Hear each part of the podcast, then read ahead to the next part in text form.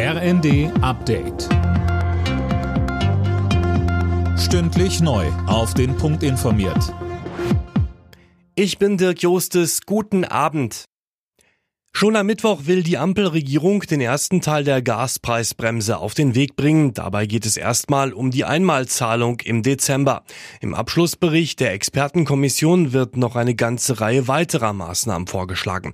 Darunter auch Unterstützung für große Unternehmen, wenn sie im Gegenzug Arbeitsplätze erhalten. Arbeitgeberpräsident Dulger sagte. Was aktuell schon ein Problem ist, kann langfristig bedeuten, dass Teile der energieintensiven industriellen Arbeitsplätze dauerhaft ins Ausland verlagert werden.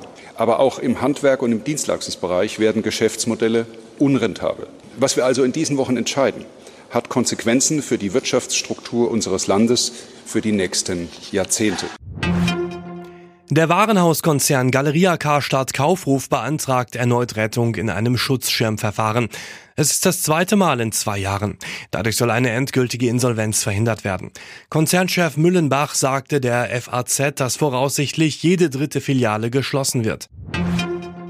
Mit dem Start in den neuen Monat gibt's ab morgen wieder einige Änderungen. Beispielsweise gilt eine Neuregelung, was die Grundversorgung mit Strom oder Gas angeht. Philipp Rösler. Genau, wer einen neuen Vertrag beim Grundversorger, etwa den Stadtwerken, abschließt, der bekommt für Strom und Gas den gleichen Preis wie Bestandskunden und der ist in vielen Fällen niedriger. Teurer wird's dagegen für alle Tierhalter beim Tierarzt. Ab 22. November tritt die neue Gebührenverordnung in Kraft. Eine allgemeine Untersuchung von Hund und Katze kostet dann knapp 24 Euro, also bis zu 15 Euro mehr als bisher. Der Oktober ist deutlich zu warm gewesen. Die Durchschnittstemperatur lag nach Angaben des deutschen Wetterdienstes bei 12,5 Grad. Das sind dreieinhalb Grad mehr als im langjährigen Mittel. Die Temperaturen waren eher wie in einem typischen Mai, heißt es vom DWD. Alle Nachrichten auf rnd.de